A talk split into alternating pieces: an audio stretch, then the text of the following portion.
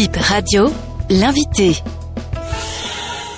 Professeur Aliou Saïdou, vice-recteur de l'université d'Abomey Calavi, pourquoi un colloque sur les sciences, culture et technologie Un colloque, c'est une manifestation scientifique que une université organise Ceci afin de partager les connaissances scientifiques ou bien les résultats de recherche euh, obtenus au niveau des laboratoires avec euh, la communauté scientifique venue d'ailleurs et également aussi peut-être avec le public. Et également aussi c'est une occasion de réseautage, de mise en commun des connaissances et également aussi de prise de contact avec d'autres chercheurs d'autres horizons et de partage d'expériences dans un domaine donné. Le thème du présent colloque, c'est la valorisation des savoirs endogènes, gage d'un développement durable. Et vous savez qu'aujourd'hui, il y a beaucoup de choses qui se font. De la même manière aussi, nos parents dans les villages sont également aussi des détenteurs de savoirs endogènes. Et ces savoirs aussi font leur preuve. Et pendant longtemps, nous qui sommes allés à l'école occidentale, on a négligé vraiment ces savoirs endogènes qui également aussi constituent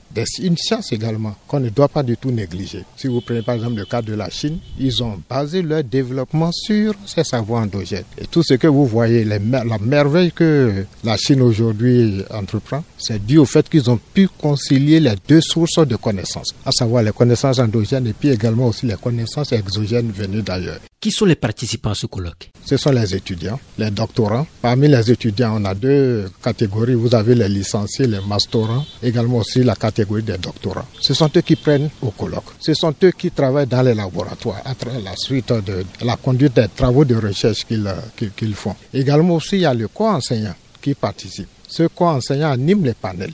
C'est eux qui président les conférences plénières, ainsi de suite. Pourquoi l'organisation cette période et pourquoi avoir suspendu les activités pédagogiques? Sur le campus d'Abou Mekalavi, on a demandé à sursoir à ces travaux parce que le colloque aussi fait partie des activités académiques. Parce que la fonction de l'enseignant aujourd'hui, c'est l'enseignement et la recherche. Les deux vont de pair. Vous ne pouvez pas améliorer votre programme d'enseignement sans la conduite des travaux de recherche. Et ce sont ces résultats de recherche qui permettent d'améliorer la conduite ou bien de la qualité des enseignements que nous donnons. Et c'est pour cela qu'on a demandé pour euh, cette petite semaine-là de, de 5 jours que les activités académiques sur le campus d'Abou Calavi soient suspendues. Par contre, sur les autres campus de notre université, les activités continuent. Le colloque devra déboucher sur quoi? Ça serait la valorisation des résultats.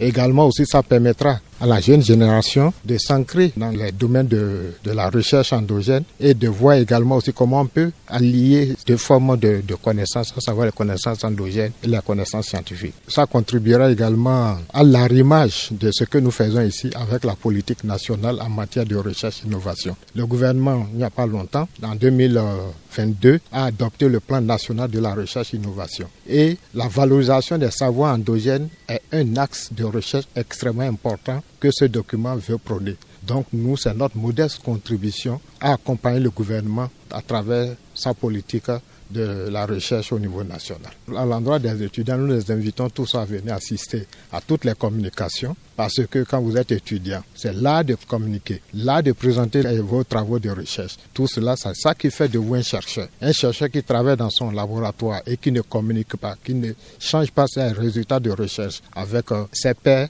il n'est pas vraiment un bon chercheur. Et c'est à travers ces occasions-là que de nouvelles idées de recherche naissent. Et c'est pour cela que j'insiste à ce que, que ce soit les étudiants masterants, les doctorants, qu'ils y assistent. Parce que ce colloque-ci, on l'a couplé avec les Et ces doctorats permettront à tous nos étudiants inscrits dans les écoles doctorales d'échanger également aussi sur leurs travaux de recherche, de leur thèse avec les pairs de la sous-région et consorts. Et ça constituera aussi une occasion pour eux de voir s'ils sont sur la bonne voie ou non.